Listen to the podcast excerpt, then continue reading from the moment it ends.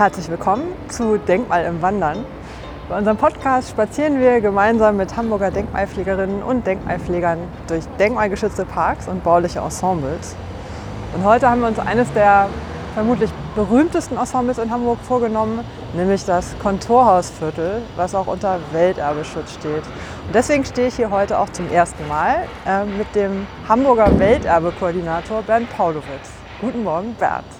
Hallo Christina. Wir werden in den kommenden Minuten und Stunden oder wie lange wir auch immer unterwegs sein werden, werden wir sicher ausführlich über die große Bedeutung und die Geschichte dieses Viertels sprechen und darüber, welche Bedeutung auch das Welterbe für Hamburg hat und was ein Welterbekoordinator macht. Aber ich möchte ganz einfach starten mit der Frage, warum fangen wir genau an diesem Punkt an? Dr. Ralf Lange würde hier sagen, wir stehen vor der Primadonna des Konterhausviertels. Die Primadonna. Nämlich vor dem Schielehaus, das natürlich mit seiner Spitze, mit diesem Schiffsbug aufragt und das ikonische Bild der 20er Jahre ist, auch aus Weltausstellungen immer genommen wurde, wo heute wir eben sehr viel die Elbphilharmonie und in Zukunft vielleicht den Elbtower auf Bildern sehen, sieht man in den 20er Jahren, wenn sich Hamburg repräsentiert, oft das Schielehaus und die Spitze des Schielehauses. Und wir stehen eben vor diesem berühmten Schiffsbug. Ich wollte gerade fragen, es soll definitiv ein Bug sein, der so auf einen zukommt, ne? Die Spitze ist eigentlich entstanden aus dem Bebauungsgebiet. Ne? Also diese Spitze ist einfach aus dieser Burchardstraße entstanden, die eigentlich ja vom Domplatz, also jetzt vom Rathaus kommend bis zum Deichterplatz durchgegangen ist. Ne? Also das war ja eine der zentralen Achsen, sollte das werden, als Verkehrsstraße. Deswegen sind diese Straßenräume im Konterhausviertel auch so breit. Wir haben den motorisierten Verkehr, der aufkommt in dieser Zeit und dafür wurden diese Straßen dann schon gebaut, also in den 20er Jahren. Und damit haben wir hier diese Burchardstraße, die durchgeschlagen wurde. Damit entstand hier so ein Baufeld, das eben so eine Dreiecksform, Trapezform hat.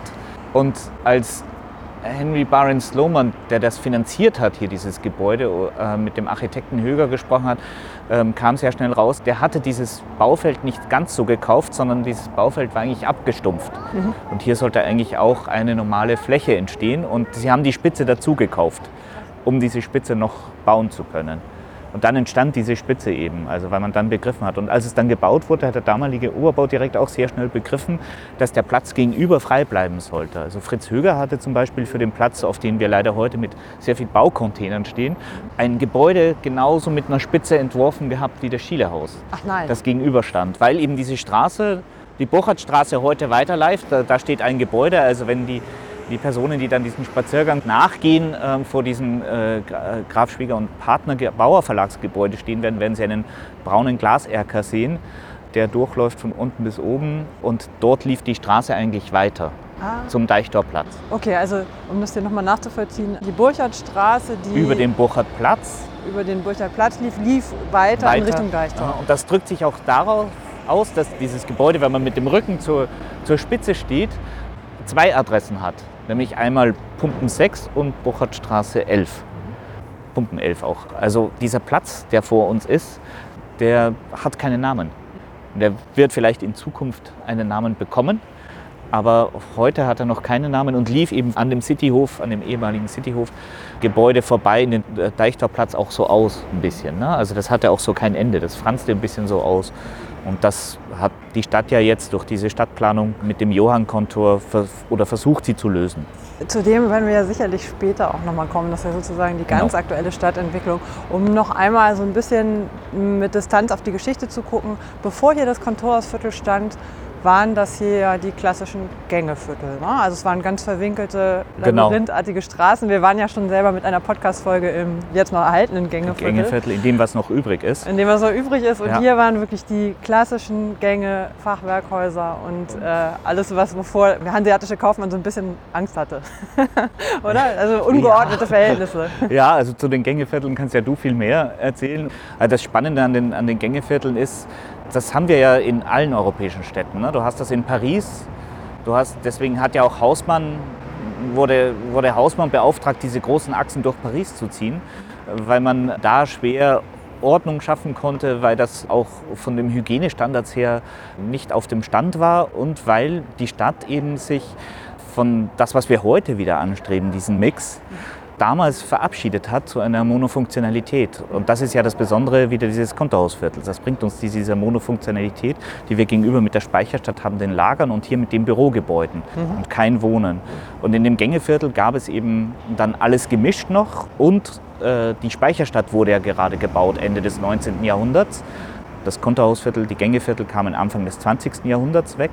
Ne? Also das Kontohausviertel wurde gebaut und Ende des 19. Jahrhunderts ist es eben so, dass die Speicherstadt gebaut wurde, der Freihafen kam und damit sehr viele Leute dort auch ausgesiedelt wurden. Man spricht von bis zu 26.000 Personen, die disloziert wurden aus der Speicherstadt und die mussten ja irgendwo hin und die haben aber alle noch im Hafen gearbeitet. Das heißt, sie sind hier direkt gegenüber in dieses Gängeviertel das Anschluss auch gezogen, also auch in die Innenstadt. Und das hat natürlich dann zu Gesundheitsproblemen geführt, unter anderem zu der Cholera-Epidemie ne, Ende des 19. Jahrhunderts. Und da hatte man dann beschlossen, okay, man muss die Innenstadt umgestalten, einmal um mehr Büroplatz zu schaffen.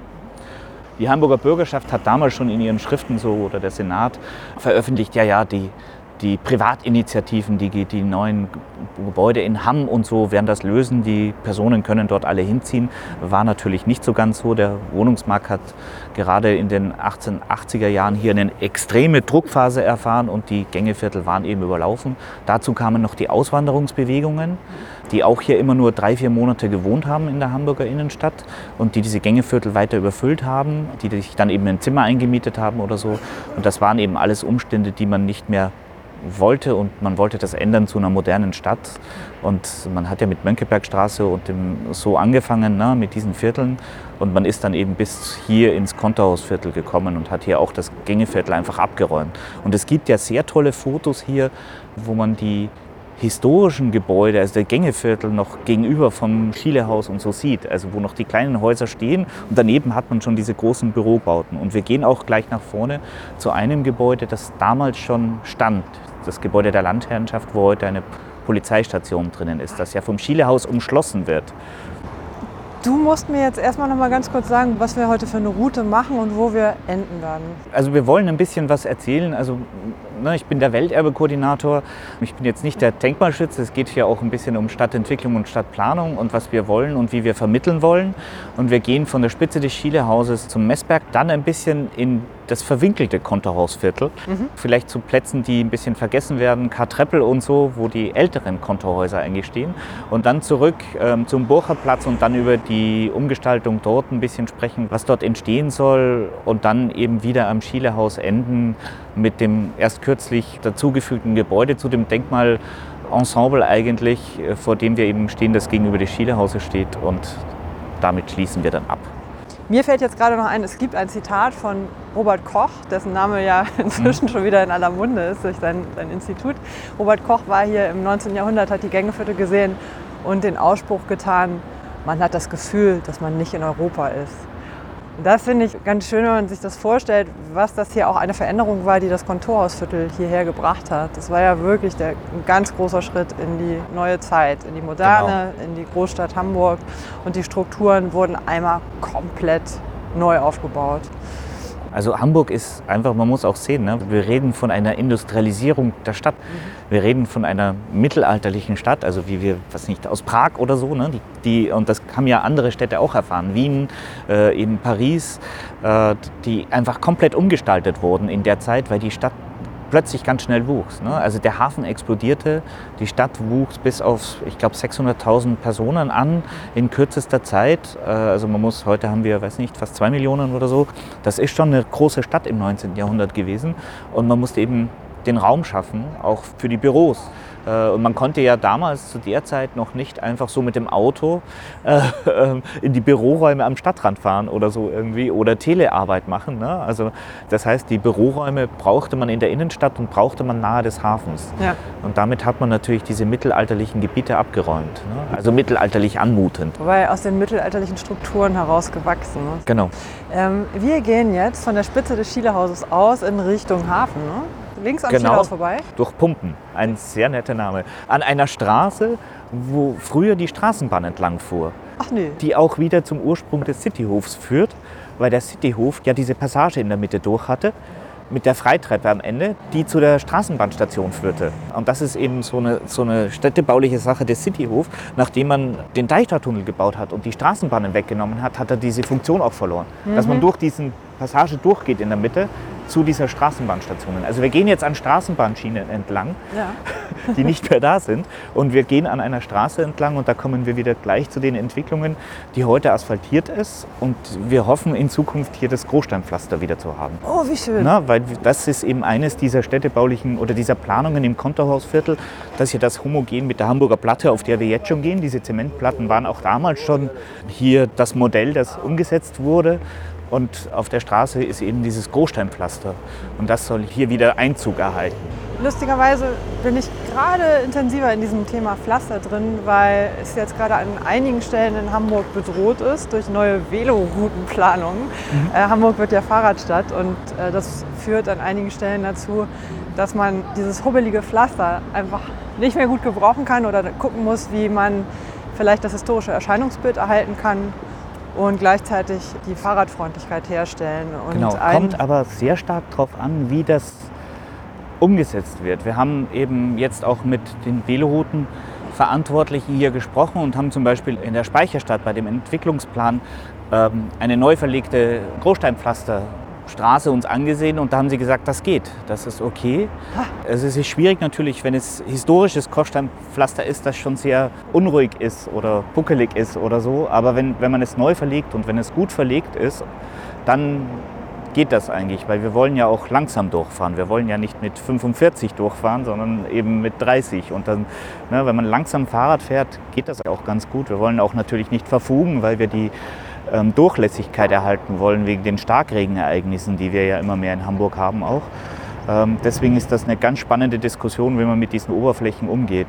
Wir wollen hier eigentlich wieder Großsteinpflaster haben und das führt uns gleich zum nächsten Punkt. Also wir stehen jetzt am Messberg. Am äh, Straßenschild Fischer, Twiete, Messberg. Messberg, genau. Wir stehen am Straßenschild und schauen auf äh, Müllcontainer, wo hier der ehemalige Vierländerbrunnen stand und hier einer der zentralen Plätze der Stadt war eigentlich, als man das gegenüberliegende Ballinhaus, heute äh, Messberghof, gebaut hatte, äh, war hier ein schöner Platz, noch mit keiner Straßenbahn, die kam erst. Links fing dann sofort der Markt, der Deichtorplatz mit dem Markt an, also wo alles aus Vier- und Marschlanden äh, und, und dem alten Land hier, hier angeliefert wurde. Äh, und das ist einfach das ist natürlich heute ver verloren gegangen. Wir stehen hier an der Ost-West-Straße, -Ost ne? also der Willy-Brandt-Straße, die eigentlich nur eine Durchzugsstraße ist. Und also das hier ist ein Missstand, den wir unbedingt aufheben wollen. Und die Stadt hat sich ja entschlossen, in der Innenstadt relativ viel zu investieren, ähm, in der Umgestaltung jetzt auch. Und das ist auch einer dieser Plätze, der nach dem Burchardplatz dann ansteht, dass wir hier auch was tun werden, dass er wieder zu einem richtigen erlebbaren oder begehbaren Platz werden soll. Und das könnte zum Beispiel bedeuten, dass die Straße Pumpen verkehrsreduziert wird und dass das tatsächlich dann auch so angeschlossen wird ähm, und dass wirklich nur noch die Ost-West-Straße da vorbei Da vorbeigeht, ja. Und da überlegt man ja auch in Zukunft, wie man damit umgeht mit der Ost-West-Straße, dass man da eben eventuell auch den Individualverkehr reduziert. Zur Ost-West-Straße könnten wir jetzt ganz lange reden. Könnten wir jetzt ganz lange reden. Aber dann kommen wir reden. vom Thema. Genau, aber das finde ich, also find ich hier ein super spannendes Thema, weil das sehr viel mit dem Welterbe auch zu tun hat. Ja. Das Welterbe ist die Speicherstadt und das Kontorhausviertel. Also wir gehen heute eher durch das Kontorhausviertel, aber die Speicherstadt ist ja der, der Freihafen, ein Zollfreigebiet. Und das heißt, bevor die Speicherstadt gebaut wurde, waren dort auch Gänge, wenn man so will, nicht ganz, aber auch eher Gängeviertel und gehörten eigentlich zum Stadtzentrum. Der Zollkanal war viel kleiner und gehörte zum Stadtzentrum. Das wurde rausgenommen. Hier wurde ein Freihafengebiet errichtet und damit ist dieser Bereich, vor dem wir jetzt stehen, der bei St. Katharinen vorbeiführt, Cremon-Insel vorbeiführt, der wurde von der Stadt abgeschnitten. Und damit macht die Stadtentwicklung nach dem Zweiten Weltkrieg mit dem Bau dieser Straße auch sehr viel Sinn. Weil auf der anderen Seite ja kein Stadtgebiet mehr war, sondern ein Handelsgebiet, in das man nicht fuhr. Mhm. Hamburg hat sich ein Ei gelegt, sozusagen ein städteplanerisches Ei. Ne? Und ähm, so ein Welterbe, was von einer vier- bis sechsspurigen Straße durchschnitten ist, hat auf jeden Fall irgendwie eine Herausforderung, oder? Ja, besonders eben für die, die das besuchen wollen. Das sehen wir ja auch hier. Also wir stehen ja hier auch vor dem Wandramsteg, der eben versetzt ist aus der Achse Und wenn wir eben in der Fischertwiete, in dieser Achse über dem Messberg drüber schauen, aus der Fischertwiete, aus dem Schielehaus, dann sollte eigentlich eine Brücke gerade drüber gehen. Mhm. Also auf die andere Seite in die Speicherstadt. Das heißt, die Achse von der Stadt geht hier hinüber. Und ich kann den Hörern auch immer nur empfehlen, sich das Innenstadtkonzept anzusehen, das von der BSW, also dort auf der Webseite Behörde für Stadtentwicklung und Wohnen, leicht erreichbar ist. Da sind diese Durchlässigkeiten ganz schön beschrieben, mhm. wo man wieder Besucher hinführen will, wo man wieder die, die Durchlässigkeit für Fußgänger, für Fahrradfahrer herstellen will. Also ein schönes Thema über die Beschäftigung mit der Vergangenheit und ihrem Wert auch wieder ein wenig Qualitäten für die Zukunft entwickeln können. Ne? Und das ist hier das Thema. Ähm, wir stehen jetzt hier vor diesem sehr riesigen Bogen. Wir drehen uns vom Messberg um und stehen vor dem, vor dem Schielehaus. Und das Schielehaus, das imponiert eben sehr durch, diese, durch diesen Durchgang, durch die, den Torbögen, die hier sind, die eigentlich die Straße überspannen. Und die Fischertwiete war früher von der St. Jakobikirche herunter eine Straße die über dem Wandramsteg gelaufen ist. Und das war eben ein Vorschlag von Höger auch. Also Henry Bareins-Lohmann hat diese beiden Grundstücke gekauft, links und rechts dieser Fischertwiete. Und der Vorschlag war eben, dies, diese Straße zu überbauen mit diesen Torbögen und dann eben auch hier viel mehr natürlich Bruttogeschossfläche einzuführen, was wir ja bei modernen Entwicklungen, also das Konterhausviertel ist ja in dem Sinn eine echte moderne Stadtentwicklung. Ne? Maximale Ausnutzung, Blockrandbebauung, das sehen wir hier sehr schön, wenn wir hier stehen und links und rechts schauen. Ne? Also die Häuser gehen wirklich bis zum Bürgersteig entlang und nutzen die Fläche komplett aus, auch von der Höhe her. Na, damals mit den Staffelgeschossen hat man dann mit der Rückstaffelung die Satteldächer ersetzt, um hier eben auch noch oben Räume einzuführen und Büroflächen zu schaffen. Ne? Also das ist ja alles Maximierung der Fläche. Und auch nur möglich gewesen, weil damals eine wichtige Erfindung schon sich etabliert hatte, nämlich der Fahrstuhl. Ne? Fahrstuhl, ja. ja. Sonst wäre die gesamte Entwicklung von Hochhäusern einfach für die Katz gewesen, ne? weil dann die Geschosse, je weiter oben man, man seine Büroflächen gehabt hätte, desto schwieriger wäre es gewesen, die zu erreichen. Und, desto, und natürlich äh, im Konterhausviertel wie an manch anderen Orten in Hamburg auch noch immer ganz besonders der Paternoster. Mhm der, der Fahrstuhl, der so unendlich fährt, mit dem man rauf und runter fahren kann, ohne, ohne zu stoppen. Gibt es hier noch welche? Es gibt hier noch heute ein paar Paternoster. Im Sprinkenhof zum Beispiel gibt es einen Paternoster noch. Können wir auch rauf und runter fahren, aber ähm, ist eigentlich nicht zugänglich. Ähm, aber also kann man machen, die, ne, die Treppenhäuser des Schielehauses, also das ist es ja überhaupt so etwas, was typisch auch für dieses Gebiet ist. Es ist heute noch ein Bürogebiet. Es ist heute kein Wohngebiet und deshalb sind diese Treppenhäuser und diese Gebäude auch unter der Woche zu Bürozeiten offen. Das heißt, der Besucher kann sie dann besuchen und im Gegensatz zu Museen oder zu anderen Dingen am Wochenende nicht. Mhm. Weil sie da eben zu sind, das sind keine Bürozeiten und dann sind diese Gebäude geschlossen. Und das sieht man auch, wenn man hier am Wochenende herkommt herrscht hier eine Ruhe. Ja, auch schön, genau. Also wir muten unseren Zuhörerinnen und Zuhörern ja heute ein bisschen was zu, weil hier in der Nähe so viele Autos sind. Also diese Innenstadtrundgänge. Wir bewegen uns aber vielleicht gleich mal weg, genau, gehen wir ein Stück rauf, dass wir in eine ruhigere Zone kommen. Also wir gehen jetzt durch die Fischertwiete ähm, Richtung Bochertplatz. Das kann man eben nur jedem empfehlen, einmal auch durch, diesen, durch diese Fischertwiete zu gehen. Was wir hier auch sehen, ist die Umsetzung dessen, was man in den 90er Jahren unter Fußgängerzone oder den 80er Jahren verstanden hat. Man hat hier die Bürgersteige weggenommen und hat hier groß, große Steinplatten eingeführt und eigentlich eine Ebene geschaffen.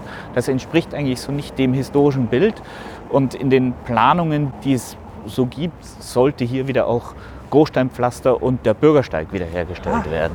Warte mal, Bernd, wir bleiben jetzt einfach mal hier in diesem Hof stehen. Mhm. Denn wenn unsere Zuhörerinnen, äh, also wenn die hier werktags unterwegs sind, dann können die die Gelegenheit jetzt kurz nutzen und auch mal in ein oder zwei von diesen Treppenhäusern Häuser. reinschauen, weil das das einfach wert ist. Ne? Genau, also Konterhäuser sind ja bezeichnet einmal durch die Moderne in, in der Ausstattung, in der Infrastruktur. Andererseits, dass sie äh, meist schon Stahl Betongebäude sind hier im Fall des Konterhausviertels mit vorgemauerten Fassaden. Das ist ganz interessant, weil ursprünglich haben wir auch mal gedacht, das sind vorgehängte Fassaden, aber sie sind gemauert und deswegen sind die Kriegsschäden hier wenig. Dann diese Staffelgeschosse, der Versuch, auch mehr Licht in die Gebäude zu nehmen und eben diese repräsentativen Treppenhäuser. Und das unterscheidet sie eben von Wohnhäusern, dass man eben reinkommt und dann auch in so einem Treppenhaus ganz besonders auch links und rechts gleich die Mieter an der Wand stehen hat, diese Mietsbürohäuser, die eben vermietet werden mit flexiblen Büroräumen, also mit Open Office Space, wie wir das heute auch machen würden. Coworking. Und das ist eben Coworking und deswegen eignen sich diese Bürogebäude auch heute so gut für diese Nutzung. Also weil sie eigentlich schon so modern damals gebaut wurden. Du hast eben erwähnt, dass die Fassaden äh, überraschenderweise doch keine Vorhang, sondern massiv gemauerte Fassaden sind und dass deswegen die Kriegsschäden nicht so stark sind. Wieso das? Weil die vorgehängten Fassaden, wenn eine Bombe reinfällt, dann fällt die ganze Fassade runter. Ha, klar, während die okay. vorgemauerte eben selbst tragend ist und hält. Ja. Und wenn man vom Messberg auf das Schiederhaus blickt, ist auch der einzige Bombenschaden oben links ein kleines Eck und das wurde wieder gemauert und das sieht man auch gar nicht mehr. Ne? Also weil mit der Zeit passen sich ja auch die Klinker, die modernen Klinker an den, an den historischen an. Also ne, das verklinkert ja gleich dann über Jahrzehnte hinweg. Überraschenderweise haben wir natürlich auch weniger Bombenschaden hier im Konterhausviertel. Ne? Und auch die Mönckebergstraße war ja praktisch bis 43, Anfang 44 nicht beschädigt. Und dann kam es nochmal zu einem alliierten Angriff, die eigentlich nochmal den Hafen bombardieren wollten und haben das aber die ganzen Bomben über der Mönckebergstraße abgeworfen. Deswegen wurde die dann komplett, also dieses Gebiet äh, dort, Rathausviertel, äh, sehr stark beschädigt. Aber bis dorthin haben wir auch noch Fotos aus dem Zweiten Weltkrieg, wo die Leute eigentlich noch flanieren vor ihren Geschäften. Beim Konterhausviertel, das blieb eben zum Großteil auch verschont. Ein Glück, ne? sonst hätten wir Ein kein Glück. Welterbe. Ein Glück, sonst hätten wir kein Welterbe. Ja, also das Welterbe ist das gemeinsame Erbe der Menschheit ne, für zukünftige Generationen, wo eine große Weltgemeinschaft feststellt, dass das wichtig ist, weiterzugeben. Und es gibt so bestimmte Begriffe in diesem Welterbe-Kosmos, die wichtig sind, um eine Auswahl zu treffen. Und da geht es einmal um die Integrität, das heißt, es gibt genug Elemente einer bestimmten Epoche, eines Baustils, einer Lebensweise noch vorhanden, baulich, dass das nachvollzogen werden kann. Und auf der anderen Seite die Authentizität, dass das auch noch original erhalten ist. Und das haben wir natürlich beim Konterhausviertel sehr stark. Währenddessen bei der Speicherstadt, die war ja sehr stark zerstört. Dort haben wir ja nur 40 Prozent, die dann wirklich noch original erhalten sind. Da war das auch eine Diskussion, aber beim Konterhausviertel eben nicht. Und die ursprüngliche Welterbe-Nominierung von Hamburg aus den 1990er Jahren ist ja auch nur das Schielehaus und wurde ja dann erweitert. Aha, das heißt, früher wollte man nur das Schielehaus. Das Schielehaus war eigentlich von Anfang an als das moderne Bürohaus-Exempel in Europa nominiert. Es gab dann eben überhaupt erst diese Bewegung, ne, das, was macht man mit der Speicherstadt? Dann gab es ja auch die Pläne, die Speicherstadt zu rasieren. Wir kommen immer wieder zurück zur Speicherstadt und zu diesem Gesamtwelterbe, aber da merkt man eben, diese beiden Gebiete, auch wenn sie zeitlich auseinanderliegen, hängen doch zusammen. Ne? Funktional auf jeden Fall. Und der Ursprung der Welterbe-Nominierung im Schielehaus in den 1990er Jahren war es ja so, dass man endlich gesagt hat, die Speicherstadt, das ist eigentlich nicht mehr Freihafen, soll wieder in die Stadt integriert werden. Und dann kam eben, was macht man mit der Speicherstadt? Dann wurde eben überlegt, rasiert man die Speicherstadt, macht man Wohnen? Und dann kam eben sehr schnell auch klar, das ist ja auch ein großes Denkmal.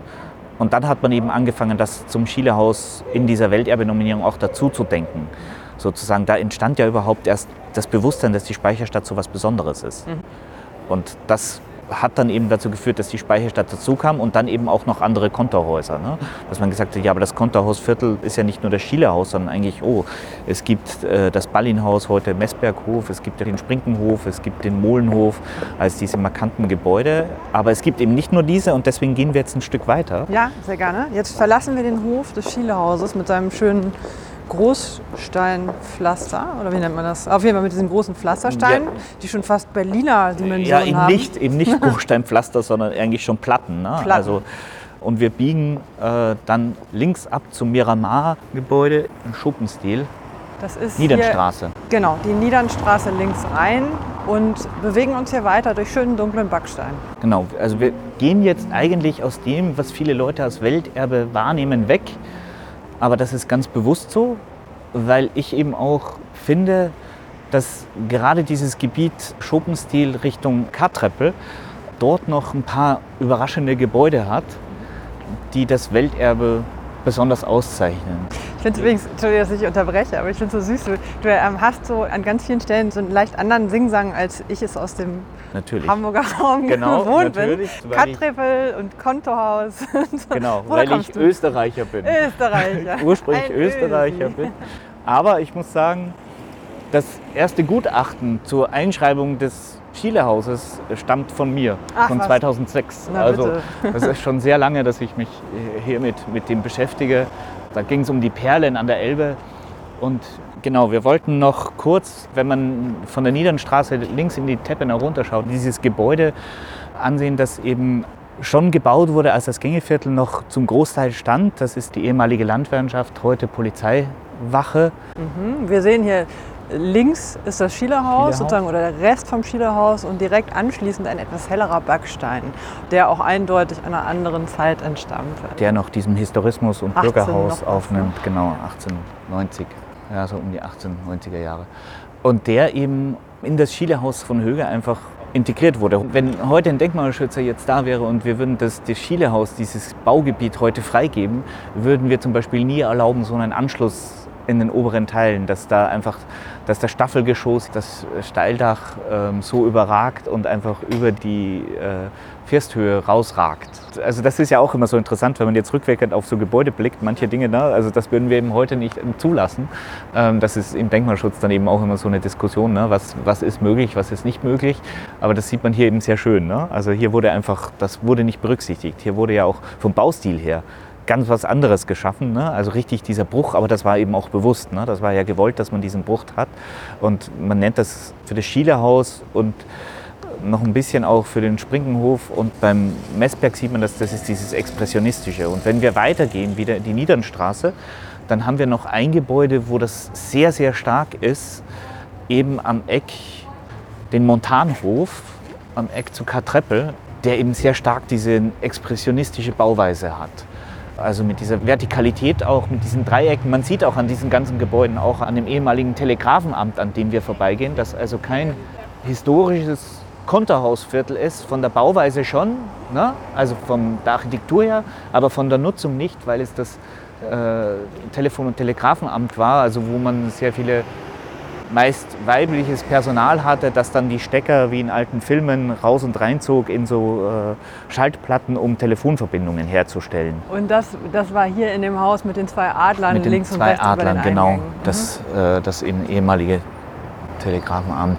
Und hier eben, man sieht oben mit diesen Abtreppungen eben diese expressionistischen Ausdruck von diesen Dreiecken und äh, Ich weiß nicht, ob du diese Frage beantworten kannst, aber die beiden Adler, haben die auch eine Art von Symbolwirkung, wenn das als Telegrafenamt gebaut wurde? kann ich nicht beantworten. Also die Art. Ich kann dir den Alpenkondor vom Schielehaus erklären.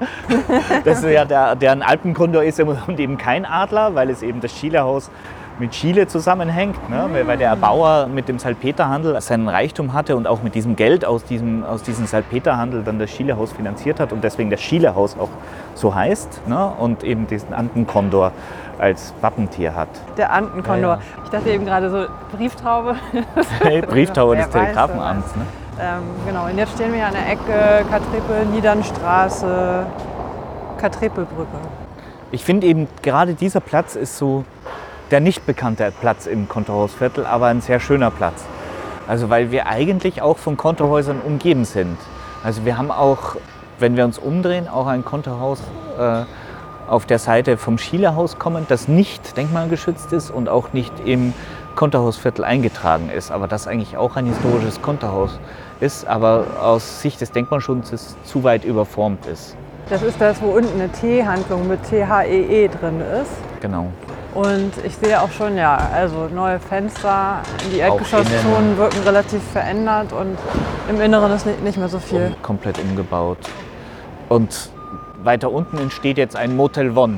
Und wie das in Hamburger moderner Architektur gehört, auch in Klinker. Noch ein Klinker, natürlich. Sonst. Genau, jetzt queren wir halt mal vorsichtig die Straße. Irgendwo piept und schraubt und klötert immer irgendwas hier, aber das ist, glaube ich, die Gegend. Gibt- Also ruhig ist es am Wochenende, ne? Ruhig ist es am Wochenende, genau, Spaziergänge am Wochenende zu empfehlen. Äh, Dann sind leider auch die meisten Restaurants zu, aber das ist natürlich zu empfehlen. Und wir stehen jetzt mit dem Rücken zum Mi- Miramarhof, der eben das äußerste Viertel des Welterbegebiets darstellt. Okay, der Also Miramarhof ist, noch- der mit dem weißen, weißen. weißen Unterbau, so ein bisschen geteilt in weiß und äh, eigentlich eine Hamburger Mischung aus Hell und Backstein. Ne? Genau, und sind eben noch die ursprünglichen Kontohäuser. Ne? Also Ah. das ist eben älter. Man hat immer so das Gefühl, wenn man spricht, also die Primadonna, das Schielehaus ist das erste, das ist aber gar nicht so, sondern also wir stehen jetzt hier in eigentlich einem Gebiet, wo es andere Kontohäuser auch schon gab. und schon vorher gab. Und das Miramar ist eines davon, das in dieser Zeit auch schon entstand. Aber das kann man eben auch sehr schön sehen, weil man alle Gebäude, die eine Vertikalität haben, sind genau in der gleichen Bauzeit oder früher, weil sie das noch durften. Mhm. Und dann eben von Schumacher, von dem Oberbaudirektor damals gesagt wurde, danach darf dann nichts mehr mit dieser Vertikalität entstehen. War das in einem bestimmten Jahr? 24. Im Jahr 1924 hat Schumacher gesagt, hier wird diese Vertikalität aufgelöst, richtig? Also an den neuen Plänen halt, konkret an dem, konkret an dem Molenhof ne, vom Klopphaus. Der Begriff der Vertikalität, das bedeutet einfach, dass, die, dass sozusagen die Fassade eher mit vertikalen Linien oder der Linienführung gestaltet ist. Genau, ist. die wir und das hat Schumacher dann im Jahr 1924 aufgelöst? Also beim Neubau vom Molenhof. Ne? Okay. Also beim Neubau vom Molen hat er gesagt, also um eben auch nicht die Konkurrenz, um das nicht zu stark werden zu lassen. Ne? Sie haben eben sehr begriffen, als das Schielehaus dann im Bau, also im Fertigwerden war, haben sie begriffen, was das für ein einmaliges Gebäude schon war. Ne? Also man hat es ja eben in der Zeit dann auf der Weltausstellung, also schon im Fertigwerden sozusagen in Lithografien ausgestellt, weil man eben sehr schnell begriffen hat, was das für ein einmaliger Gebau ist. Und dann hat man gesagt, da muss diese Einmaligkeit auch erhalten werden, auch in der Wahrnehmung, wenn man durch das Viertel geht sozusagen. Um, um das noch einmal zu verstehen, also Schumacher hat 1924 eine Abkehr von der Vertikalität ausgerufen. Auch von dem Expressionismus ein bisschen zu neue Sachlichkeit, Moderne, wenn man so will. Okay, und, und gibt es so eine Art chronologische Folge, in der das Kontorhausviertel gebaut wurde, sozusagen von Osten nach Westen, Westen nach Osten, oder kann man das gar nicht so eindeutig sagen?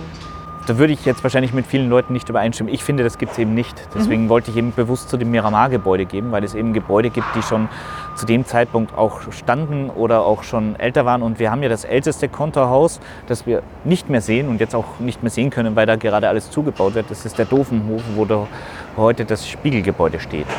Und dort, das ist ja das erste Konterhaus, wo wir mit Dampfheizung haben, elektrisches Licht und diese Dinge, also Ende des, 19, schon, und Ende des 19. Jahrhunderts. Und dieses Gebäude gibt es nicht mehr. Und dann entstanden ja in der ganzen Stadt Konterhäuser, auch in der Mönckebergstraße, auch schon von Höger, auch von allen anderen Architekten, die hier gebaut haben. Max Bach, also wir stehen beim Miramar-Gebäude von dem Gebäude von Max Bach. Also einer der Architekten war Max Bach. Und natürlich was das Konterhausviertel dann auszeichnet, ist, dass man dann gesagt hat, ja, aber hier will man nur Bürogebäude in einer größeren Konzentration.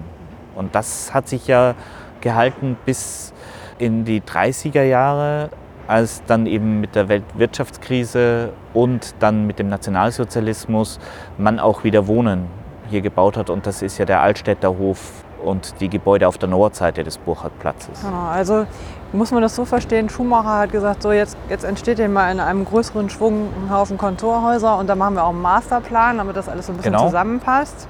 Und das wurde dann auch durchgeführt bis in die 30er Jahre und dann kamen wieder erste Wohnungsbauten. Die erkennen wir daran, die, die werden wir heute ja nicht besuchen, aber das sind diese ähm, wieder auch mit ein bisschen helleren Backsteinen und ein bisschen traditionalistischer Heimatstil. Heimatstil, genau. Mit den Satteldächern. Genau, wie der Nationalsozialist es so mochte.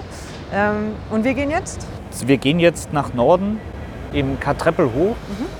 um eben auch zu sehen ein Gebäude, das von Hamburg nicht als Welterbe vorgeschlagen wurde, mhm.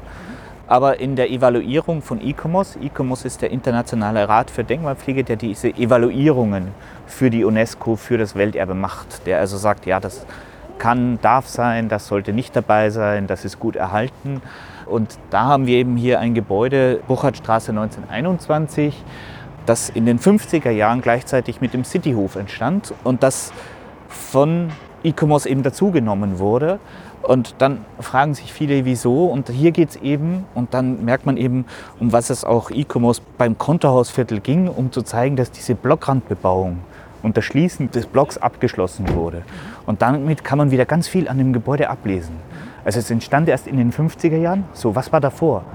Was war zwischen 20 und 50 hier? Mhm. Und das war eben eine Brachfläche, weil wir haben die Weltwirtschaftskrise und da wurde hier nicht mehr gebaut. Ah. Dann war kein Geld mehr da. Das heißt, Gängeviertel war abgeräumt, aber über Jahrzehnte ist einfach nichts gebaut ist hier worden. Eine, genau, zwischen, dieses ah. Buchholzstraße, also hier war auch kein Gebäude. Hier war eine Leerfläche. Und das finde ich eben so ganz spannend, dass man sich auch mal verdeutlicht, ja, auch in der Innenstadt wurde nicht, also in den 30er Jahren alles zugebaut. Und wir gehen jetzt über Kartreppel auch gegenüber zu einem Gebäude, das auch denkmalgeschützt ist, zum Ensemble Konterhausviertel gehört, aber nicht zum Welterbe. Und das ist der Hubertushof. Ich glaube, inzwischen schwirrt den Zuhörenden schon der Kopf, weil was ist Teil des Kontorsviertels, was ist Teil des Welterbes? Wir Genau. bleiben jetzt hier mal ganz ruhig auf so einer Verkehrsinsel stehen. Wir gucken runter Richtung Kartrippel und sehen links vor uns ein modernes, ein 50er-Jahre-Gebäude, wo man die Stahlbetonkonstruktion deutlich ablesen kann nach außen mit einer sehr vert naja, vertikalen und horizontalen Gliederung. Sieht eher so ein bisschen Genau. kariert aus. Genau, genau. Auch Klinker ein bisschen. Genau, Also ein was, bisschen Klinker. was zwar ähm, nicht Teil des 20er und 30er Jahre Kontorsviertels war, weil es das auch noch nicht gab, sondern ähm, aber Teil des ähm, Welterbes. Das finde ich total interessant, weil beim Cityhof hat man sich ja nicht dazu entschieden, dass es Genau, Teil des man hat eben auch ist, den ne? Cityhof mit dem Internationalen Denkmalrat angesehen und da haben sie ganz klar gesagt, nein, Mhm. das gehört nicht, weil es eben eine andere Architekturströmung dann auch diese neue Stadt repräsentiert, weil es eben nicht diese Blockrandbebauung, sondern Zeilen, Sondern- quasi Zeilen sondern der Bruch brauchen. ist. Ja. Genau, und deswegen hat man eben gesagt, nee, also dann, ne, weil dann hätte man ja auch das äh, ehemalige IBM und Spiegelhaus dazu. Ne, also ganz andere Gebäude noch dazu nehmen können, müssen, sollen. Also das ist eben immer, ne, auf was beschränkt man sich. Wir haben schon vor kurz über Integrität und Authentizität, über diese Begriffe gesprochen. Der Welterbekosmos hat eine bestimmte Sprache und eine bestimmte Struktur entwickelt, um Sachen zu beurteilen. Und ein anderes Element dieser Beurteilung sind diese Kriterien, was nominiert ist. Und da gibt es für Kultur gibt's sechs Kriterien. Also der schöpferische Geist des Architekten, die Kulturlandschaft eher ähm, Kriterien. Und Hamburg ist hier eben nur unter einem Kriterien, wo es sehr stark um die Typologie geht, nominiert. Und das heißt eben, man konzentriert sich sehr stark, was ist dieses Gebiet zu einem bestimmten Zeitpunkt und wo drückt sich sehr gut diese Typologie aus des Kontorausfälls. Blockrandbebauung, Staffelgeschoss und all diese Dinge. Das heißt, Dunkler man hat das Back bewusst oder Backstein. Backstein, man hat das bewusst so gewählt. Also wenn man sagt, das ist jetzt genau diese Typologie, wie man will, da passt der Cityhof und die, die, diese offene Stadt, die dann äh, nach, äh, mit dieser Athena Charta ähm, ja auch kommt, äh, durch Le Corbusier und so, das passt das nicht rein ne, in, diese, in diese Architekturströmung. Wenn man gesagt hätte, man will Bürohausarchitektur in Hamburg über größere Zeitschichten darstellen, dann hätte das reingepasst. Das wäre aber ein anderes Kriterium, das wäre das Kriterium 2. Also das, das fällt halt dann auch immer in diese spezifischen Beurteilungsschemen rein. Und das, das ist ein bisschen oft auch schwer verständlich. Deswegen hat dieser Kosmos eine eigene Sprache, eine eigene Funktionsweise und ist nach außen oft auch schwer vermittelbar. Ja, ich werde jetzt nicht äh, tiefer in die Diskussion einsteigen, denn ich weiß, wir haben vor Jahren auch schon viele Diskussionen rund um das Thema Cityhof gehabt. Und es gab durchaus auch Expertinnen und Experten, die gesagt haben, doch, Cityhof ist nicht nur Teil der Pufferzone, sondern ist eigentlich auch gerade in seiner Andersartigkeit, müsste er Teil des Welterbes sein. Aber ich werde mich hüten, mit dem Welterbe-Koordinator der Freien Hansestadt Hamburg jetzt in diese Diskussion einzusteigen, weil ich natürlich überhaupt nicht sattelfest bin, was, was diese Auslegung der Kriterien angeht. Und ähm, ich frage dich lieber, was macht denn jetzt eigentlich so ein Welterbe-Koordinator, außer auf so einem Platz rumstehen und, und, spazieren gehen. Und, genau, und, oder auch mal spazieren gehen. Genau. Ich bin kein Denkmalschützer. Ne? Also ich bin auch, ich habe das auch nicht studiert, das ist nicht mein, also ich bin Historiker schon, aber ich bin jetzt nicht Kunsthistoriker oder Architekt. Denn ein, ein Welterbe-Koordinator, es geht eher mehr um die Vermittlung und was ist eben nach dem Welterbekosmos möglich. Nach dem Hamburger Denkmalschutzgesetz habe ich schon auch die Aufgabe, bei Genehmigungen eben mitzuwirken, weil es das Hamburger Denkmalschutzgesetz von 2013 eben sehr stark auch auf diese Welterbekonvention abzielt. Da gibt es einen, einen extra Paragraphen dafür. Also wenn etwas unter Welterbe gestellt wird, dass das dann berücksichtigt werden muss. Insofern bin ich auch an den Genehmigungsprozessen beteiligt. Das heißt, auch wenn Bauten die Cityhof, Burchardstraße, all diese Dinge, wenn, wenn das gemacht wird, bin ich daran mit den praktischen Denkmalpflegern in, des Denkmalschutzamtes beteiligt, also mit der Städteplanung oder dem, ganz klassisch diejenigen, die für die Gebäude zuständig sind. Nicht, wenn es um Fenster geht oder so, ne? aber wenn es um größere Vorhaben geht, da, da äh, bin ich dann auch immer beteiligt. Zum Beispiel Platzgestaltung, Wo Parkplatzverteilung. Wo wir dann noch dazu kommen werden, wenn wir zum Lichtkonzepte. runtergehen. Genau, Lichtkonzepte, die ihr auch schon besprochen habt in einem anderen Podcast, sehr schön. Genau zu diesen Dingen werde ich mit einbezogen. Das andere ist, dass wir eben sehr viel in der Vermittlungsarbeit machen. Wir haben eben auch hier im Kontohausviertel im Schielehaus einen Infopoint und wir werden in Zukunft ein, ein Welterbezentrum in der Speicherstadt im Kesselhaus haben. das wir in 2023 eröffnen werden können. Damit die ganzen japanischen Touristinnen und Touristen ihre Guides kriegen. Jetzt sind wir wieder bei dem, äh, was macht ein Welterbe-Koordinator und was machen wir? Wir machen zum Beispiel, gerade auch geht es ja um das, die Bewusstseinsvermittlung hier in Hamburg für die Hamburger. Und wir machen zum Beispiel sehr viel mit den UNESCO-Schulen. Wir machen Fotowettbewerbe, gerade die wir zum Welterbetag ausstellen werden, wir hier im Konterhausviertel. Es gehen gerade Schüler hier durch, während wir auch sind und machen Fotos. Wir machen eben auch so Vermittlungen, um was ist denn Welterbe, was ist das Besondere daran. Wir machen gereppte Führungen, wir machen auch, auch solche du? Dinge. Nee, die mache nicht ich. Wir haben da einen sehr guten jungen Rapper, der, der, der das macht, der äh, sehr schön. Ähm, auch eben zu den Themen Postkolonialismus, Kolonialismus und zu diesen Dingen auch, wie das zusammenhängt, ähm, wie, wie das mit dem Gängeviertel, mit dem Dislozieren der, der Personen eben auch mit dieser Auseinandersetzung. Also das sind eben nicht nur für japanische Touristen, sondern das hängt eben auch sehr stark zusammen. Da geht es um die Vermittlung auch hier. Was ist unser Erbe? Wieso erhalten wir das? Wieso ist das etwas Besonderes? Ne?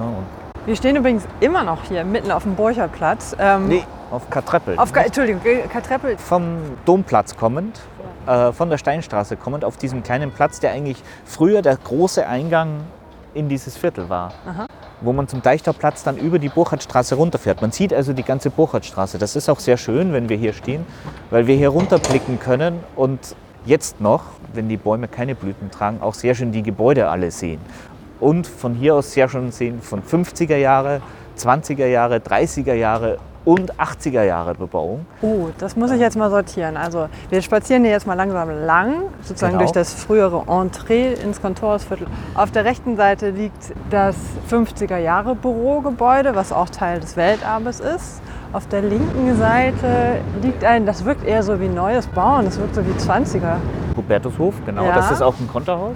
Also jetzt heute Burchardhof. Burchardhof und der ist auch Teil des Welterbes? Nein. Nein, der ist, der ist nur denkmalgeschützt. Wir spazieren mitten auf der Burchardstraße, mitten auf der, auf der Linie zwischen dem eigentlichen Welterbe und Nicht-Welterbe sozusagen, ah, wenn ja. wir die Burchardstraße entlang spazieren. Und wir sehen auch weiter dann nach dem Burchardhof, früher Hubertushof, auf der linken Seite diese Wohnbebauung, von der wir schon vorher gesprochen haben, die dann in den 30er Jahren kam die eben dann von Klopphaus stammt, von dem auch das Gebäude auf der rechten Seite vorne stammt. Das ist der Molenhof, der eben diesen Schnitt in dieser Vertikalität und zur neuen Sachlichkeit darstellt. Okay, also hier links, wir sehen das hier sind so mehrere bläuliche Hauseingänge. Das ist ein klassisches Wohngebäude, ist aber schon aus den 30er Jahren. Und gegenüber, anschließend an diesem 50er Jahre Bau, auf der Welterbe-Seite beginnt dann da vorne der Mohlenhof. Und der ist aus den, sieht so 30er Jahre mit sich aus. 28, genau. wo eben die Auflösung dieser Vertikalität da ist und wo wir eben die neue Sachlichkeit sozusagen haben. Ne? Mhm. Ne? Wo es dann nicht mehr expressionistisch ist, sondern die neue Sachlichkeit. Und dann kommen wir auf dem Burchardplatz an. Für die Umgestaltung des Burchardplatzes, die jetzt kommen soll, haben wir hier eine, eine Untersuchung machen lassen, wie der Platz entstanden ist und es ist einfach, der Platz ist für diese Häuser entstanden, um diese in Szene zu setzen, wenn man so will. Aber er ist eben auch entstanden als Parkplatz.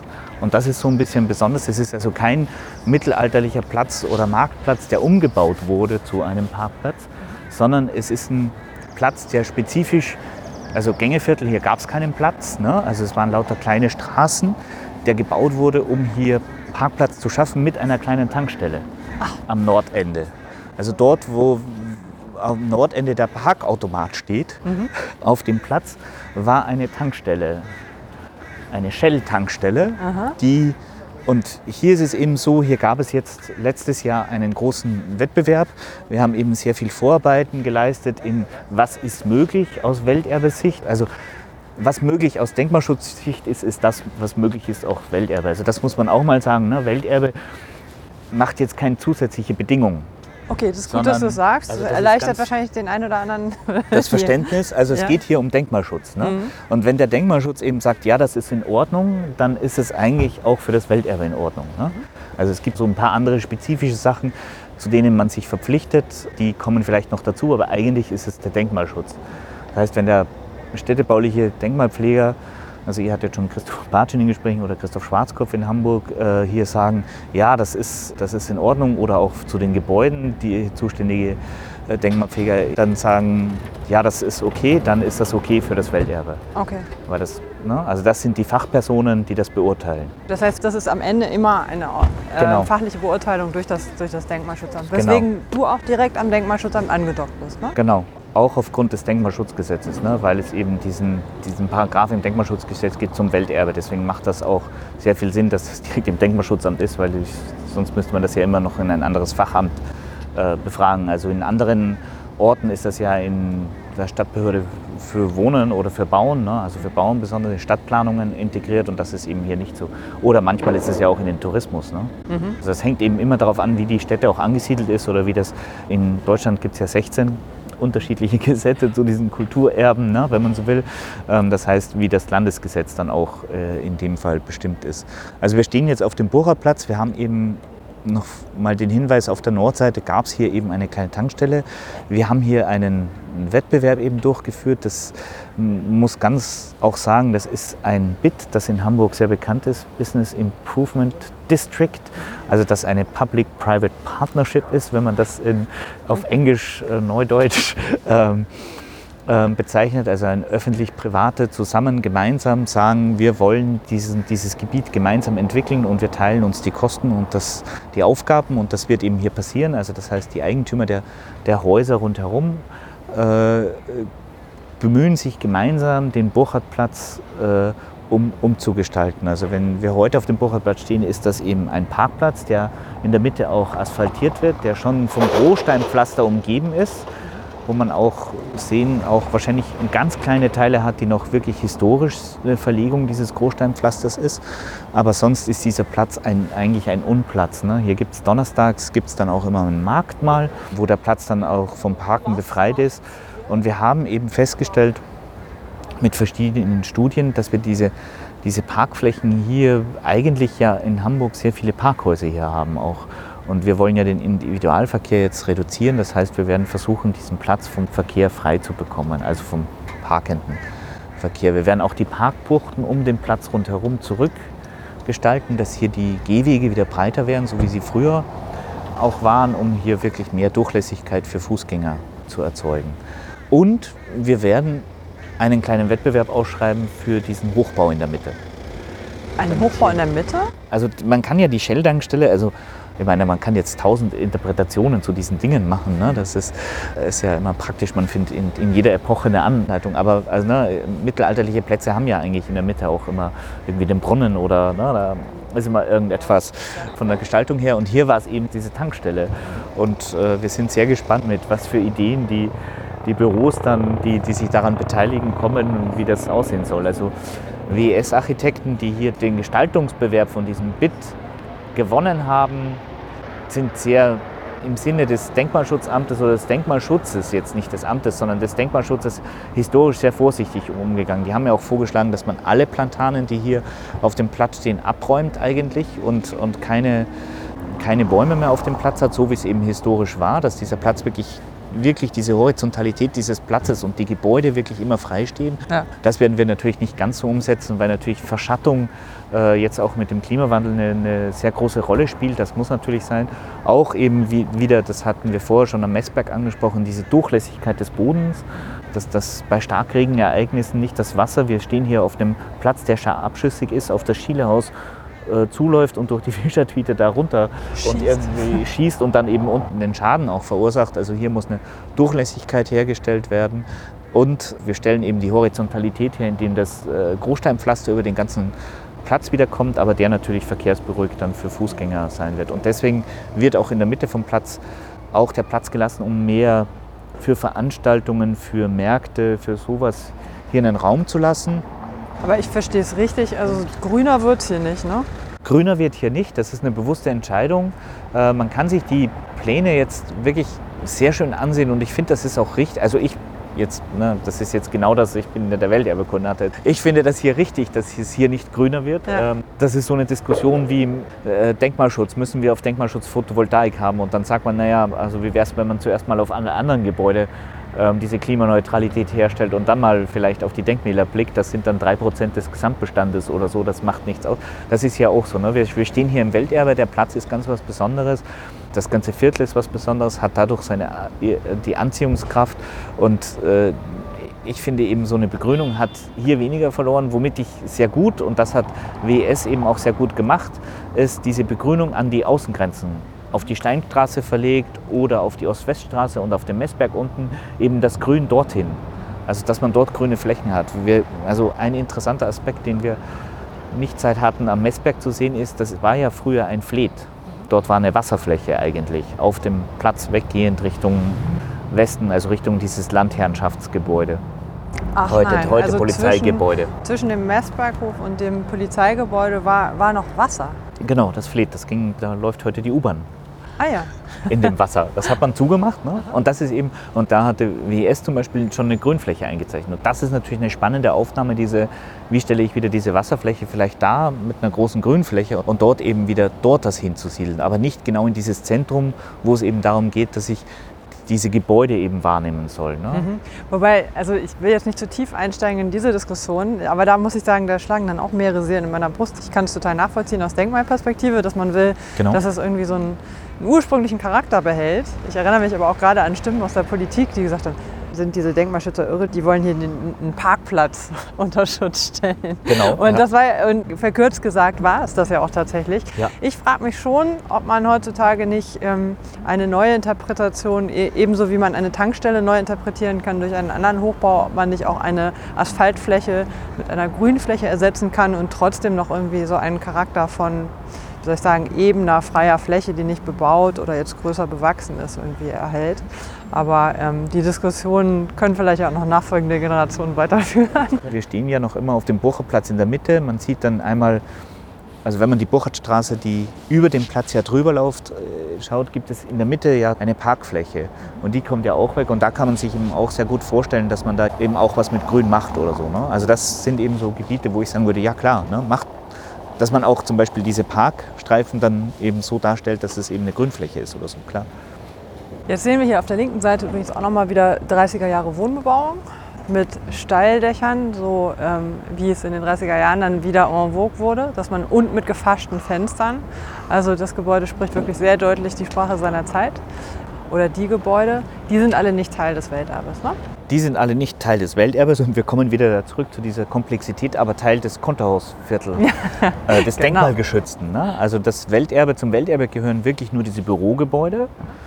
Also wir stehen, noch- wir stehen noch immer auf dem Burgerplatz und wir gehen noch ein kurzes Stück zu so einem zweiten Platz, den ich immer den Leuten immer empfehlen würde, sich anzusehen, so wie wir vorher Kartreppe und Niedernstraße hatten, gehen wir jetzt zu einem kleinen Platz ans Nordende des Sprinkenhofes, wo man auf das ehemalige Karstadtgebäude blickt.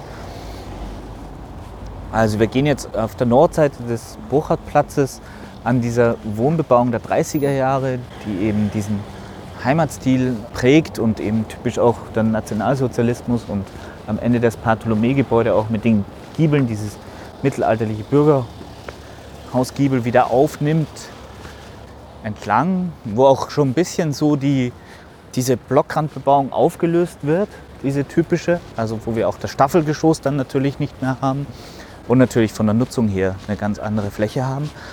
Aber ähm, wir gehen jetzt eben so wie vorher bei der Burchertstraße über den Burcherplatz Altstädter Straße am Rand des Welterbes entlang sozusagen und haben eben auf der linken Seite noch denkmalgeschützte Gebäude, die auch zum Ensemble des denkmalgeschützten Kontrahausviertels gehören, Aber nicht zum Welterbe. aber nicht zum Welterbe.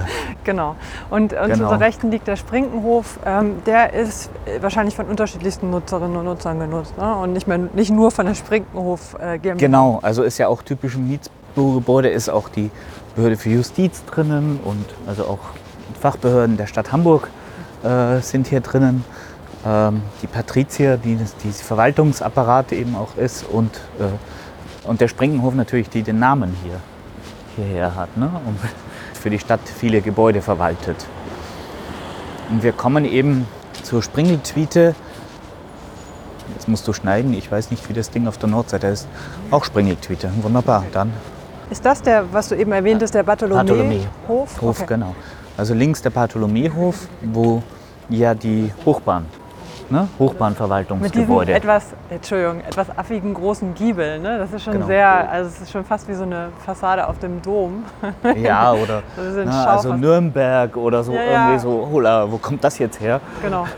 Ja, das sind halt auch Dinge, die vielleicht in Hamburg durch den großen Brand oder so dann auch schon nicht mehr erhalten waren, ne? die es vielleicht auch gab, das weiß ich jetzt nicht. Aber also das Spannende ist, wenn wir jetzt hier Altstädter Straße Springentwiete stehen, wir blicken eben nach Norden und blicken auf äh, das heute, heute ist da Finanzamt drin, aber früher war das das Karstadt Verwaltungsgebäude und ist eben eines der ersten großen Gebäude des Konterhausviertels und wir sehen Das rechte oder das linke? in oder der das Mitte, geradeaus vor uns. Das, das helle Gebäude. Geradeaus vor uns, das helle über die Steinstraße drüber. okay. Und das Spannende finde ich eben, wenn wir uns die historischen Bilder ansehen, bevor jetzt die Gebäude der 30er Jahre hinzukamen, was das für eine Achse war. Hier auf den Sprinkenhof zu, vor dieser Fassade auf der Nordseite stehen und auf der Nordseite dieses Karstadt-Verwaltungsgebäude zu haben und auch diese Springeltwiete, diese wunderbar kleine Straße, eigentlich eine riesen breite Straße ist. Also nehmen wir nicht mehr so wahr, Von wegen Tweete, ne? von wegen Tweete, genau. Also eine richtig große, breite Straße ist. Und eine der, finde ich schon, äh, spannendsten Blicke aus dem Konterhausviertel auf die Stadtgeschichte, auf die verschiedenen Stile hin und Ja, so. Ne? Also. Das ist super spannend. Und das Ganze auch noch, indem man auf einem Kunstwerk steht. Ist dir schon aufgefallen? Hier ist so eine Metallplatte auf Körper. dem Boden, auf der steht Körper. Mhm. Das ist, mir fällt der Künstler jetzt leider nicht ein. Das ist ein Künstler, der hat hier in der Gegend mehrere solcher Metallplatten auch verteilt, auf denen man stehen und seine Umgebung, glaube ich, besonders Das wahrnehmen wahrnehmen kann. Insofern hat er sich hier Hat intuitiv hier einen sehr guten genau Ort gewählt. Platz, also ja. jetzt von mir aus gesehen. Ne? Ja. Also es gibt wirklich so Orte, die wunderbar sind und das ist eben so ein, ein ganz spannender Ort. Und wir gehen dann durch die Springeltwiete hinunter in, auf die Innenseite des Sprinkenhofes, wo wir auch wieder so eine spannende. Im Sprinkenhof gab es die erste Tiefgarage. Also die- diese individuelle Motor, motorisierte Verkehr der 20er Jahre, der dann aufkam. Da hat man dann plötzlich eine Tiefgarage. Die gibt es heute nicht mehr. Deswegen heißt heute Kaffee in der Mitte des Sprinkenhofes, aber da war früher eine Abfahrt. Ah, wie schade. Und- und, das, und- darunter ist jetzt auch nichts mehr? oder? Darunter ist, ich glaube, nichts mehr. Die, die Parkplatzflächen in den Innenhöfen des Sprinkenhofs sind jetzt überdacht und auf äh, Erdgeschosshöhe. Vorne gibt es noch eine, eine Abfahrt, die so ein bisschen runtergeht, weil wir stehen ja wieder auf einem Gebiet, das einen Höhenunterschied hat. Ne? Hier sieht man wieder den Geesthang, Ja. ne, der ja auch beim Cityhof so schön zum Ausdruck kam. Ne? Das Mit war ja so klasse der mit der Staffelung der vier Hochhäuser. Diese extreme Geesthang und wir stehen auch auf einem Gebiet, wo man hier zum Beispiel sehr gut gründen konnte. Und auf der Südseite nicht. Also der, der Bauer Verlag und die Südseite des Schielehauses stehen auf Holzpfählen, so wie die Speicherstadt. Die sind dadurch gesichert in dem Boden, weil die stehen schon in dem Elbe-Morast, wie man den Boden dann auch immer bezeichnet, ne, der eben eher so sehr weich ist. Ne, und die mussten mit Pfählen dann gestützt werden und so. Und hier steht, ist alles sozusagen normal oder klassisch Im gegründet. Genau, am Geesthang. Ne? Wir sind jetzt mitten im Sprinkenhof, in dem Innenhof und blicken auf diese unglaublich schöne, fast schon textil wirkende Fassade mit diesen Mustern und mit sehr, sehr vielen kleinen so Nupsis. Was ist denn das eigentlich? Da sind Vögel, da sind Hände. Genau, es sind Verzierungen einfach, die die Mieter, also scheinbar die Mieter darstellen sollen. Ne? Also so wie Zirkel, so die Handwerksberufe oder, oder Leute, also die, die Schifffahrt, also wir haben auch die Räder vertreten, also alle, die irgendwie so ein bisschen das, was die Nutzer drinnen als Handel betreiben sollten, irgendwie darstellen sollten. So habe ich das nachgelesen. Okay, wobei die NutzerInnen sozusagen auch ja gewechselt haben, ne? wie ein klassisches Kontorhaus. Das ist eben genau ein Mietsbürohaus, wo du eben für verschiedene Personen vermietest, die immer wechseln. Also das sieht man eben sehr schön. In, in den Treppeneingängen für das Schielehaus sieht man das sehr schön, wenn man da die aktuellen Mieter auf einer Glasplatte Ja. hat und auf der Wand die historischen Mieter aus den 40er, 50er Jahren. Ne? Also das wurde ja zu einem Zeitpunkt dann ähm, aufgehört, das auf diese Wand zu schreiben, ne? zu löschen, die Farbe runterzunehmen und wieder neue Namen hinzuschreiben. Das kann man dort sehr schön sehen. Und diese etwas, ich finde ehrlich gesagt, etwas spießig wirkenden Butzenscheiben, sowas sieht man ja sonst in Hamburg sehr selten.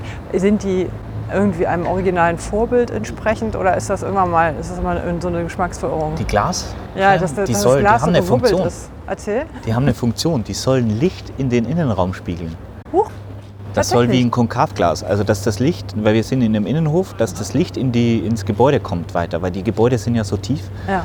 dass hier mehr Licht in die Räume kommt. Das war so ein Versuch, dass man hier das Licht reinspiegelt. Und heißt- die werden auch, also die sind denkmalgeschützt und wenn so eins kaputt wird, müssen die auch so nachgemacht werden. Das heißt, Und es war werden auch immer schon, das waren immer schon Butzenscheiben. Genau. Okay.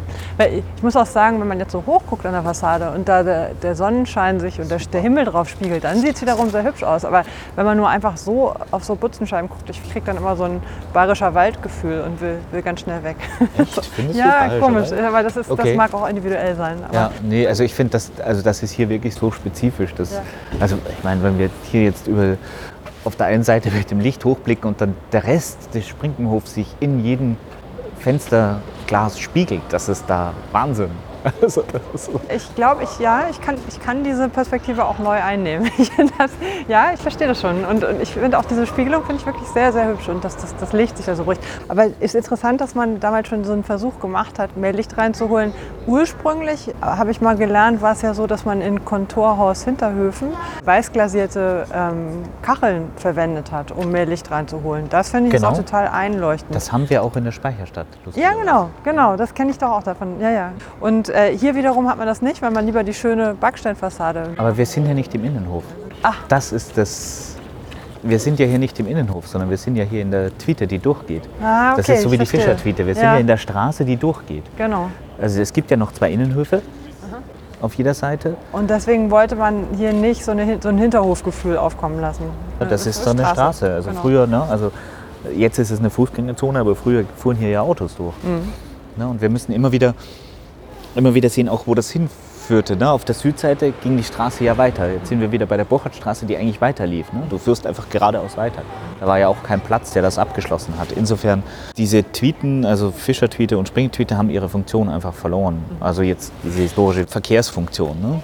Und wir gehen jetzt runter durch die Springtweete wieder auf die Burchardstraße zurück und auf den Platz ohne Namen zum Schielehaus. Bevor wir gleich den Start- und Endpunkt unserer Tour an äh, der Spitze des Schielehauses erreicht haben, nochmal die Frage, was magst du persönlich eigentlich am liebsten zum einen am, an deinem Welterbe? also was ist für dich daran wirklich das, wo du dich immer wieder für begeistern kannst? Und zum anderen vielleicht auch, was magst du an Hamburg? Denn als Ösi hast du ja sicherlich nochmal einen anderen Blick drauf als wir. Also in Hamburg Wasser. Wasser. Also ich finde schon, schon das so unglaublich mit den Brücken und dem vielen Wasser, das ist, das ist schon sehr speziell. Ne? Und ich finde schon, Hamburg hätte sich verdient, noch mehr eine Fahrradstadt zu sein. ja, Weil das einfach in Hamburg so, eigentlich so klasse ist. Ja. Und grün, ne? du hattest das vorher schon erwähnt. Eigentlich fehlt auch noch an vielen Stellen grün, an diesen Hauptachsen oder so. Ne? Und an dem Welterbe, ich glaube, es gibt ganz viele Dinge, für die ich mich begeistern kann. Das ist ganz schwierig.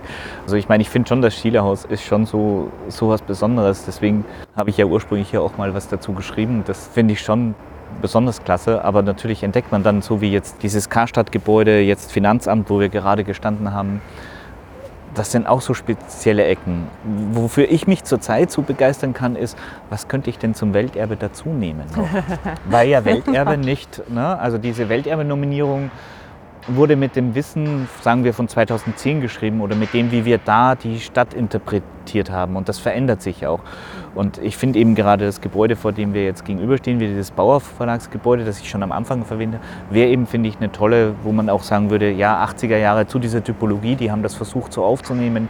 Die sind wahnsinnig gut mit dem Schielehaus umgegangen.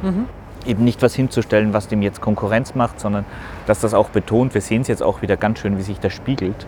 Und das finde ich ein ganz tolles Gebäude, wo ich mir denke, ich könnte in der UNESCO-Kosmossprache eine Minor Boundary Modification anfragen, also eine kleine Veränderung der Grenze des Welterbegebietes und das dazu nehmen. Was ich mir zum Beispiel auf der Nordseite, wo wir gerade waren, bei den Wohngebäuden nicht vorstellen kann. weil die ja immer als Wohngebäude auch Wohngebäude und das hat also und Funktion ich finde, die sind auch sind auch ganz anders. Also ich finde sie auch in dem Konterhaus-Ensemble nicht richtig. Mhm. Also jetzt vom Denkmalschutz her, ich finde eben eher Hubertushof oder das Zeitgebäude oder so andere Konterhäuser eigentlich, dass man die noch dazu nehmen müsste. Ne? Das beschäftigt mich so, wo könnte man denn noch so was dazu nehmen, was natürlich sehr komplex ist, so eine Entscheidung zu treffen oder das überhaupt anzuregen. Mal gucken, wer hier alles zuhört und dann ein bisschen Angst kriegt. Genau. Nee, Welt- das ist ja nicht Angst. Das Welterbe, ist nein, ja, nein, nein. An, dem, an dem Bauerngebäude kann man auch schon sehen, das wurde ja schon auch typisch vielleicht für diese, für diese Zeit, das wurde in den äh, Ende 70er, Anfang 80er errichtet, ne, bis 83, sehr stark überformt ist innen. Viel stärker wie das Schielehaus oder Sprinkenhof innen, ne, wo, wo das von Anfang an eben die Flächen auch so geplant sind, dass sie sehr modular sind. Und multifunktional, ne? Ja. Ja. Ich habe mal wieder das Gefühl, dass wir hier lauter spannende Themen eigentlich nur angekratzt haben und eigentlich noch viel tiefer hätten einsteigen können. Aber so ist es ja immer. Und im Nachhinein denke ich auch ein Glück, dass wir nicht meiner ursprünglichen Idee gefolgt sind und Speicherstadt und Kontorausviertel gemacht haben. Dann wären wir längst noch nicht fertig. Aber ich würde mal sagen, eine Fortsetzung in der Speicherstadt sollten wir auf jeden Fall in den Blick nehmen. Ich bedanke mich ganz herzlich bei dir für die vielen, vielen Details und neuen Blicke, die du nicht nur mir auf Butzen schreiben, sondern sicherlich auch anderen, äh, anderen Zuhörerinnen und Zuhörern äh, heute ermöglicht hast. Und ich würde mal sagen, wir setzen das fort. Sehr gerne. In der Speicherstadt finde ich eben zurzeit auch interessant die große Problematik, die wir jetzt dort wieder auch durch Klimawandelveränderungen und so haben mit der Keimausanierung und diesen Dingen. Hier stellen wir das, äh, also im Konterhausviertel, das historisch sehr stark angelehnte Gestaltung des öffentlichen Raums her. Und in der Speicherstadt ist das ja noch so. Und da geht es um, wie erhalten wir das. Mhm. Und da haben wir sehr große Sanierungsaufgaben. Ne? Mhm. Das ist eine ganz andere Aufgabenstellung wie hier. Aber das ist eine andere Geschichte und die erzählen wir ein anderes Mal. Ja, sehr gerne. wir sind im schönen Märchen heißt. Alles genau. klar, ich danke dir.